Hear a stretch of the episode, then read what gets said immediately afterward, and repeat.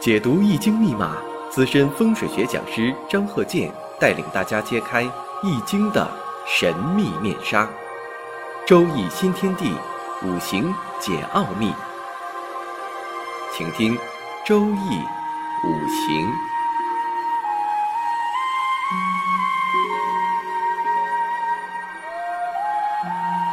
上山微电台荣誉出品。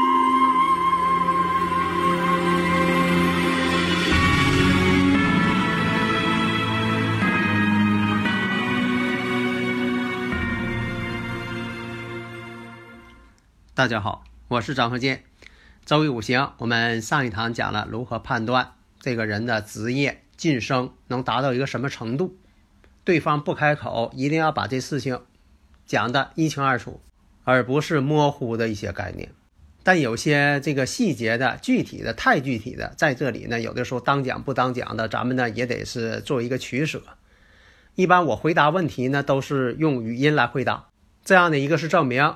是我张和建教授本人亲自讲的，不是这个电脑复制粘贴的。下面呢，我们再看这个生日五行，因为上一堂我也说了，在这个讲一下如何判断职业和地位。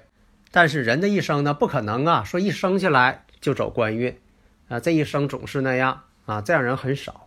也不能说呢，这个人呢，他有能力，但是呢，埋没人才。是金子，总有一天要发光的，但是什么时间发光，得有个时间节点呢？下面呢，我们就看这个生日五行：甲午、癸酉、甲申、癸酉。这个四柱呢，怎么分析？这生日五行，我们看一下，五行呢是没有土的。这个土呢，对他来说呢是财星。那么呢，在这个月上有癸水，时上也有癸水，这就是有两个印在互持，两个印啊。这印呢，就是我们讲这个印章那个印。这个呢，要与这个阳刃的刃。有所区别。那我看一下呀，下边呢有申金，有月上有酉金，时上有金，这说明什么呢？地支啊暗藏官星。你看这个条件，已知条件都分析出来了。这就像你做数学题似的，你得把已知条件都列出来呀。这老师不给你讲吗？先看已知条件嘛。这样来讲呢，五行当中的这个官煞星很重，金很重啊。所以呢，又不能重，你说是不是重格呢？啊，它也重不了，为什么呢？有双印，这个两个癸水相生互持它。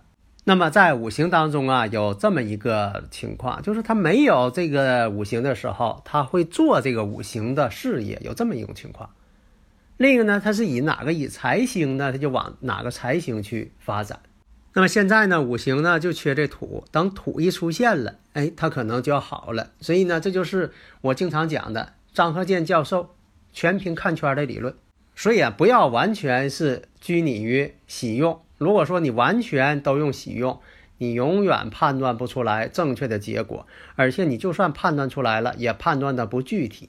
那这一看呢，金为官星，那金呢，像五金呐，金融啊。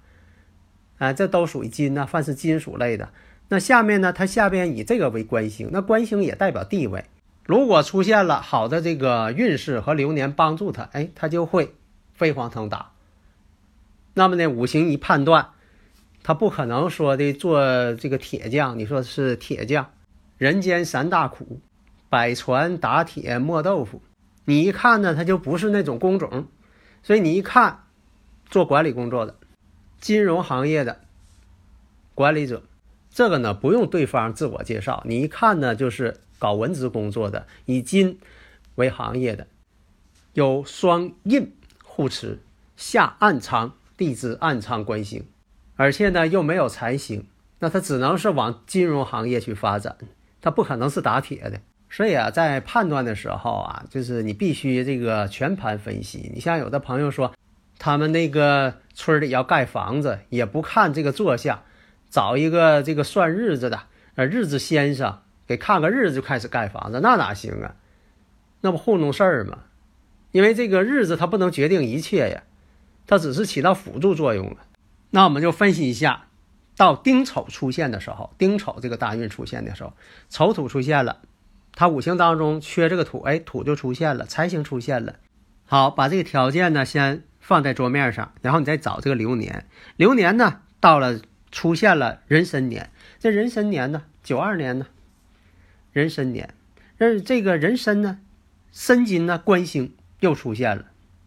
那么这个壬水对他来说呢，也是印星偏印星，然后跟这个运上丁寅相合，丁寅合木了，这样呢，让他身呢更加旺盛。你像这个人参、癸酉都是官星特别旺盛，而且呢，丁火这个运势上的丁火都被克制，丁火伤官被克制了，他不可能说的这个自己当老板，所以还是走的公职。公职呢，确实是金融行业的管理者。那么你要说再往前看，再往前看呢，你像这个甲子年，这个八四年甲子年，那么呢，这个有子午相冲，子午相冲，你要说判断他长辈，那是另一番结论。但是如果说你要判断事业，这事业九子午相冲呢，属于动，冲则动嘛，那么可以判断呢，深造、外地学习，培养他。而且这个培养呢，就说很多人都在竞争啊，最后他是脱颖而出。为什么说都在竞争啊？都是甲木啊，他日主甲木，这也是甲木，这不就代表这个比肩劫财嘛，竞争关系嘛？那有的朋友说了，他五行当中这官星没有透出来，是不为官不久啊？正确。这就是你判断的一个依据，你心里得有数。一看这个关系没透出来，恐怕呢，过了这个运势之后，他可能就不是领导者了。你得有这个前提条件。那么我看一下，到了戊寅，戊寅的时候一看呢，跟日上的天克地冲，甲木跟这个戊土相冲。虽然财星到了，但是呢有一马相冲了，那他呢就不做这个工作了。就下来了，为什么呢？财星到了，那我们再看运上呢是戊癸相合，把印星又给合去了。这个印呢是他的用神，那么这个印星没有了，戊癸合成火了，变成伤官了。这一伤官之后，那把领导啊都给伤了，伤官嘛。但是呢，不见得说他一定是得罪领导，而是我们看一下财星出现了，为了财。产生的原因，这你就分析的一清二楚了。在这里呢，我也不方便讲的更详细，那么我只能说的点到大家，就说这个位置出现问题了，因为这个不良贷款，给这个好朋友办一些不良贷款。况且呢，大家发现没有，在这个戊寅这个运势当中，又出现了这个戊寅年，那就是九八年戊寅年，岁运并临呢。岁运并临呢，它是一生当中这么一个很难逾越的这么一个障碍。这个呢，不见说，呃，岁运并临，一个是伤自己呀，一个是伤家人，另一个什么呢？其实他其他方面也会不顺利。